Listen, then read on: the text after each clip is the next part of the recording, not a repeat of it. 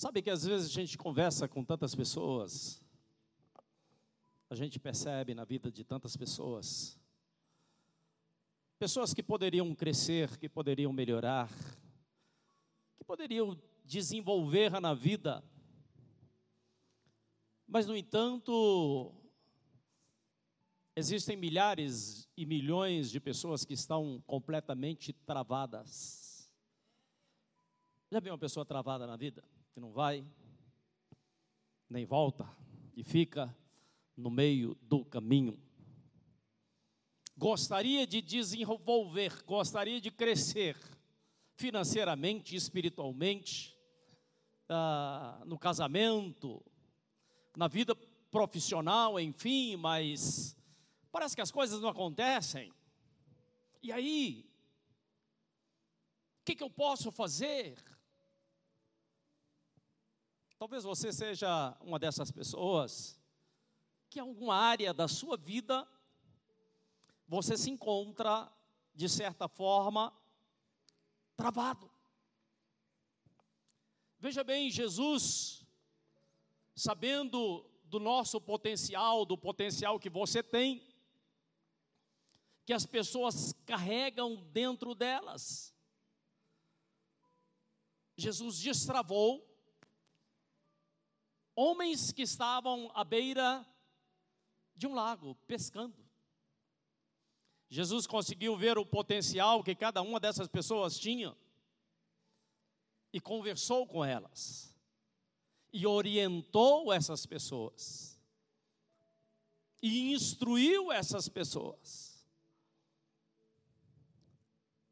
E ele continua fazendo isso através da sua palavra através dos seus ensinamentos.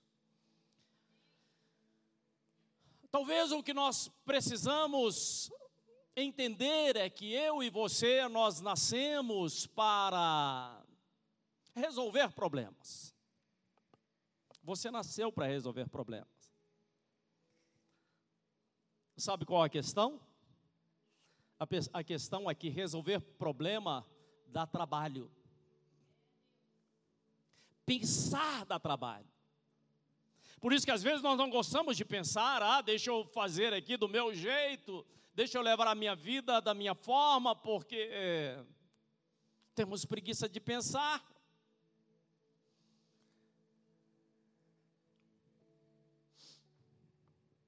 Mas nós precisamos despertar dentro de nós esse desejo, essa vontade mesmo porque desde o início Deus já nos orienta que nós deveríamos crescer, que nós deveríamos ser frutíferos. E quando nós não somos frutíferos, nós nos sentimos frustrados. Essa é uma realidade. E Deus quer que a gente cresça. Entenda isso. Abra isso na sua mente. Deus quer que você cresça, que você tome um posicionamento, porque Deus tem interesse no seu crescimento. Eu acho que só duas pessoas ouviram o que eu disse. Deus tem interesse no seu crescimento, na sua melhora, no seu desenvolvimento. Uma das pessoas que nós podemos tomar como exemplo foi um homem chamado José, nós o chamamos de José do Egito. Diz o caderno de Gênesis, capítulo 40, verso de número 5 em diante, nós vamos ver como é que nós podemos crescer, o que é que nós podemos fazer de que forma nós podemos uh, começar a andar, porque não podemos continuar travados. José estava numa prisão durante muitos anos. Mas mesmo na prisão ele não permanecia travado, porque ele tinha no coração dele uma palavra, uma promessa da parte de Deus, e diz o verso de número 5: que em uma determinada noite, um copeiro e um padeiro do rei que estavam presos, José percebeu que eles estavam vivendo um problema, que eles tinham um problema, porque o semblante daqueles homens estavam decaído. Uma pessoa travada, ela tem o semblante decaído, ela anda triste, ela permanece olhando sempre para baixo. E José teve interesse pelas dores daqueles homens estavam nas mesmas condições de que, do que ele. Mas José se interessou. Veja bem, o mundo anda cheio de pessoas tristes. O mundo está cheio de pessoas que podiam fazer mais, crescer, ser felizes, expansivas, alegres mas, no entanto, a gente encontra todos os dias, nós vemos todos os dias, pessoas que são como aquele copeiro e aquele padeiro, que estava olhando para baixo. Verso de número 7, José faz uma pergunta a ele: por que é que vocês hoje estão com o rosto tão abatido? E eles disseram assim: nós tivemos um sonho. E José buscou de Deus como poderia ajudar aqueles homens. E José começou a falar, movido pelo Espírito de Deus, e os orientou e falou para eles: Olha, o entendimento que eu tenho é que vai acontecer isso. Quantas pessoas precisam apenas de uma palavra? Às vezes, uma palavra uma palavra traz cura. Uma palavra, uma palavra às vezes traz restauração. Uma palavra certamente entra no seu coração, entra na sua mente e tira as escamas que talvez estejam nos seus olhos. Um certo centurião, um homem que chega até Jesus, ele diz ao Senhor, ao Senhor, Jesus: envia apenas uma palavra, porque o meu servo, através de uma palavra, ele vai receber a cura. Basta que envies uma palavra, Senhor. Uma palavra pode te despertar, uma palavra pode mudar radicalmente o destino da sua vida, a sua história uma palavra recebida no seu coração e vivida no seu coração. E a palavra de Deus, ela é mais ela é mais cortante do que uma espada de dois gumes, ela é viva e eficaz. Uma palavra, ela traz um efeito ela muda quando eu recebo essa palavra, quando eu aceito essa palavra, e não apenas isso, mas quando eu vivo essa palavra. Eu não sei se estou sendo claro no que eu estou dizendo. Entenda bem. Jeremias, capítulo de número 20, verso 12. Diz que o Senhor, Ele sonda, Ele olha para aquilo que está em nosso coração. E aí eu quero falar com você qual tem sido o problema de tantas e tantas pessoas que a vida não tem se movimentado. Se Deus sonda o, meu, o seu coração, se Deus sonda o nosso coração, por que é que a palavra diz isso? Sabe por quê? Porque existem corações que são indóceis. Existem corações que são altivos. Existem corações que rejeitam um conselho, que rejeitam uma palavra. A palavra está sendo mandada, a palavra está sendo proferida. Mas existem aqueles que dizem assim: eu não preciso dessa palavra. Aliás, eu não quero essa palavra, eu não quero nem ouvir. O caderno de Atos dos Apóstolos nos fala que quando Estevão estava sendo apedrejado, E ainda assim, sendo apedrejado, ele proferia a palavra de Deus, diz que, o, que as pessoas, eles tapavam os seus ouvidos. Nós não queremos ouvir o que você está falando. Quantas vezes nosso coração Deus está falando, mas nós resistimos, não aceitamos. Não quero, não queremos que alguém venha nos advertir. Não queremos que alguém venha a nos dar um ensinamento. Uma pessoa que assim procede, ela está recusando. Quem tem o coração endurecido está recusando crescer, caminhar e ser bem-sucedida na vida. Será que você me ouviu o que eu disse? Pode ser o maior orientador, pode ser o melhor instrutor. Se o coração estiver fechado, não vai adiantar porque o altivo, é o dono da razão. Eu gosto muito de ver os treinadores dos atletas em geral, aqueles treinadores que preparam, que falam, que ensinam, que instruem, que aponta os erros e que diz assim: você pode melhorar e dá uma palavra de ânimo, de coragem, dá uma palavra de fé, você vai conseguir. Mas se o atleta não recebe essa palavra, nada vai acontecer naquela vida.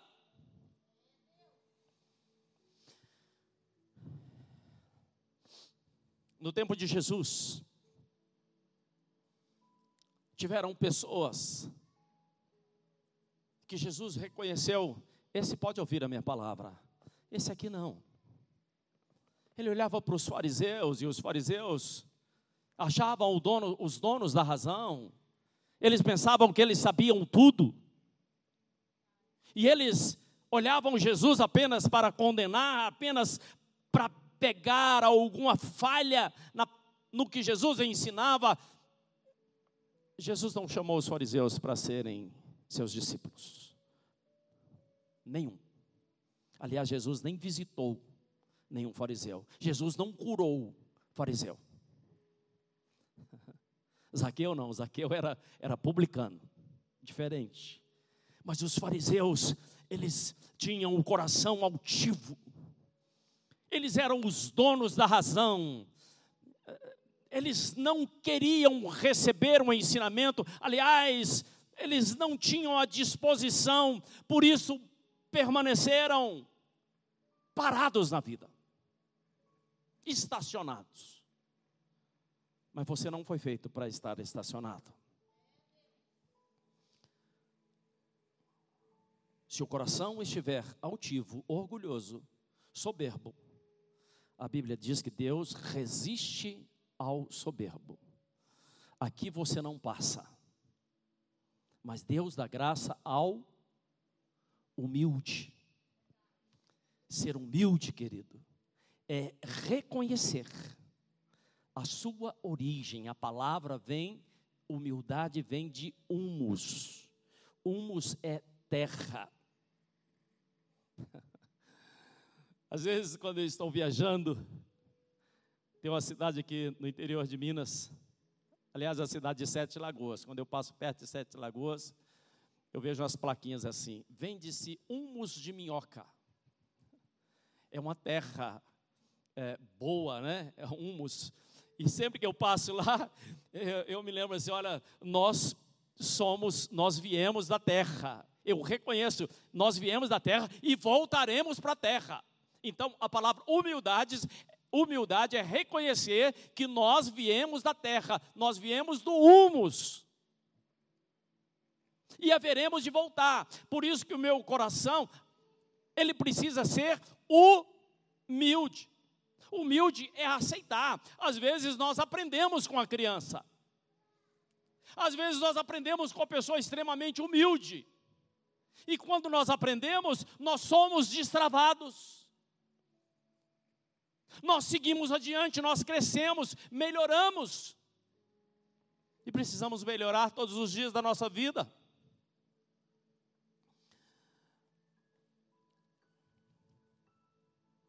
Por que, que Deus resiste ao soberbo? Por que, que Deus tem pavor aos soberbos? O caderno de Ezequiel, capítulo 28, verso 13 em diante, nos conta a história de um querubim que foi criado de forma maravilhosa. E esse querubim vivia no meio das pedras afogueadas, jaspe, diamantes, ouro, coisas maravilhosas, e ele também era um anjo cheio de luz. Por isso ele se chamava Lúcifer, cheio de luz. Mas um dia, esse anjo, ele deixou subir ao coração dele a soberba. Ele se achou o melhor dos melhores. E ele achou que ele podia se igualar ao Criador. E o Senhor o retirou, deu cartão vermelho para Lúcifer. E hoje ele é um anjo desempregado.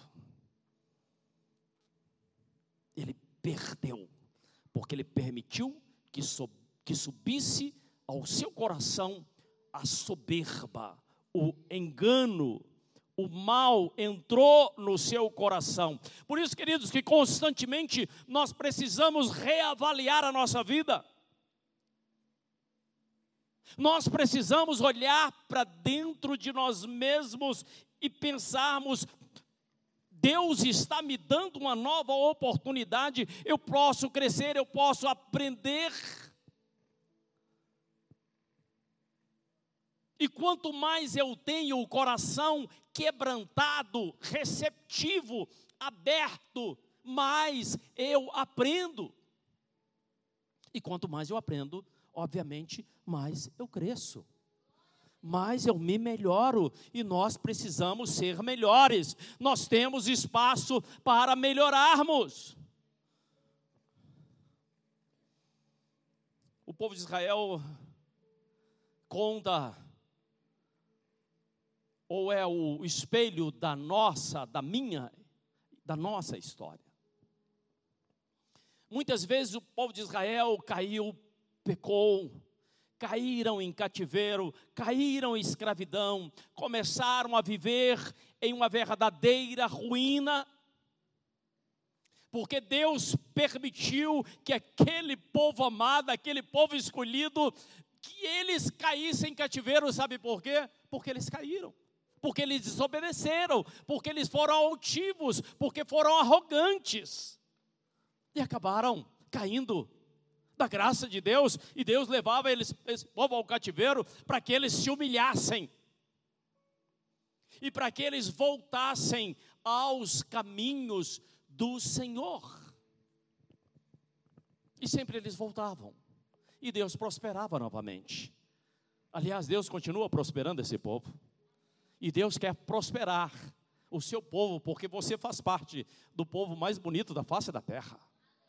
E Deus quer nos abençoar, mas nós precisamos aprender porque é que algumas áreas da nossa vida ainda continuam paradas.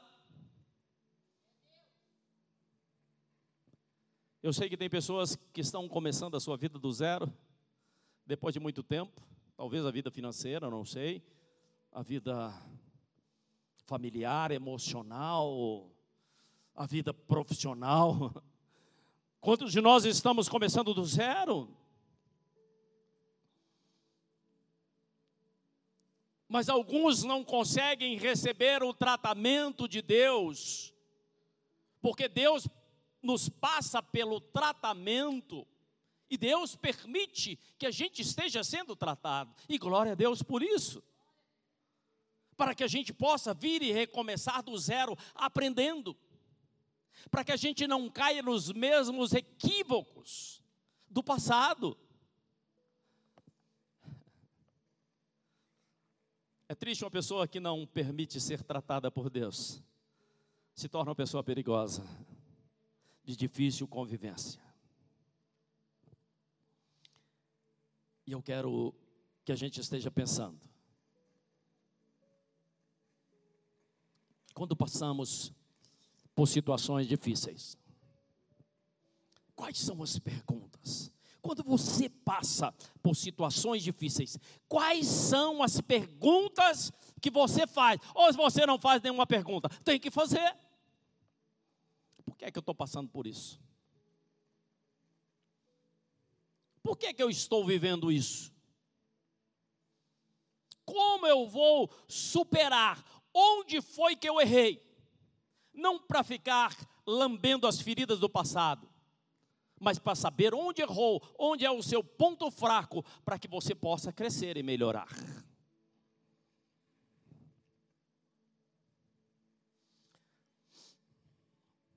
O profeta Zacarias, no capítulo de número 2, traz uma coisa interessante, fala de uns anjos. E esses anjos, eles estavam com uma, uma trena, medindo Normalmente isso a gente vê em pessoas que estão construindo, né, fazendo construções, mede de um lado, mede de outro. Às vezes nossa vida está passando por uma reforma, e é bom que a gente passe por uma reforma. É bom que a gente passe, que a gente viva esse tratamento. E às vezes essa reforma é uma reforma meio pesada, e a nossa vida vira um verdadeiro canteiro de obras. Quem já viveu isso? Qual vida já passou por um canteiro de obras aqui? Glória a Deus, porque estamos sendo reformados, estamos sendo trabalhados. Eu tenho um aviso para te dar. Você que está passando por esses momentos, você que está passando por esses estreitos, Deus nunca começa um trabalho e deixa o trabalho pela metade do caminho. Deus haverá de terminar a boa obra que ele terminou, começou na sua vida. Deus vai terminar. Mas a pergunta eu quero te fazer: como você abre o seu coração? Será que você entrega totalmente a Ele? Ou será que você vai dizendo, Senhor, reforma só essa sala, o quarto deixa para depois? Vai levar mais tempo.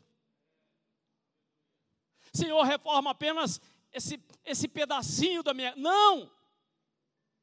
Deus, trabalhe, faça aquilo que o senhor tem que fazer. Eu sei que Deus já tem o projeto, Ele tem a planta.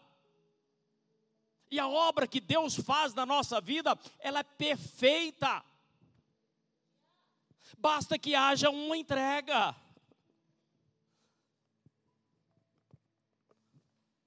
Por isso que a gente recebe uma palavra. Sabe para que, que serve a palavra? Sabe quando você olha para o seu tanque de gasolina e vê que a, aqueles, aquelas marquinhas lá já estão tá lá embaixo. Ih, dá para andar só. Às vezes na fé também é assim. Então a gente recebe uma palavra de fé para reabastecer a nossa fé. É por isso que nós estamos ouvindo essa palavra para que a nossa fé seja reabastecida.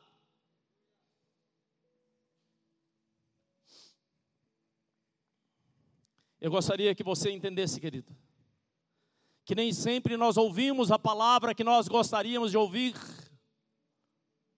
nem sempre nós gostamos daquilo que Deus fala conosco. Uma certa feita, Diz a palavra do Senhor, eu gosto muito dessa passagem em 1 Reis, capítulo 17, que havia uma, uma viúva e essa mulher estava com a vida arrebentada. Ela não tinha mais o que comer, havia fome na face da terra, havia uma crise terrível sobre a face da terra. Mas Deus sempre manda alguém para reabastecer a nossa fé, para reabastecer a nossa casa, para cuidar de nós. Porque nós temos um Deus que nos ama profundamente.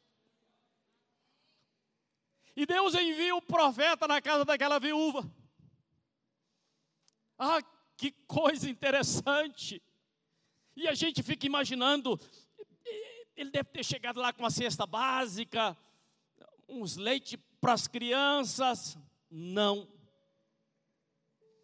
Ah, ele deve ter chegado com palavras afáveis. Não. A mulher estava devastada. A vida financeira devastada, não tinha mais o que comer.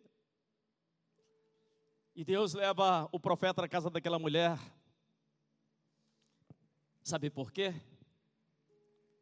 Porque Deus sabia que aquela mulher tinha um coração submisso, pronto para obedecer o que Deus falasse a ela.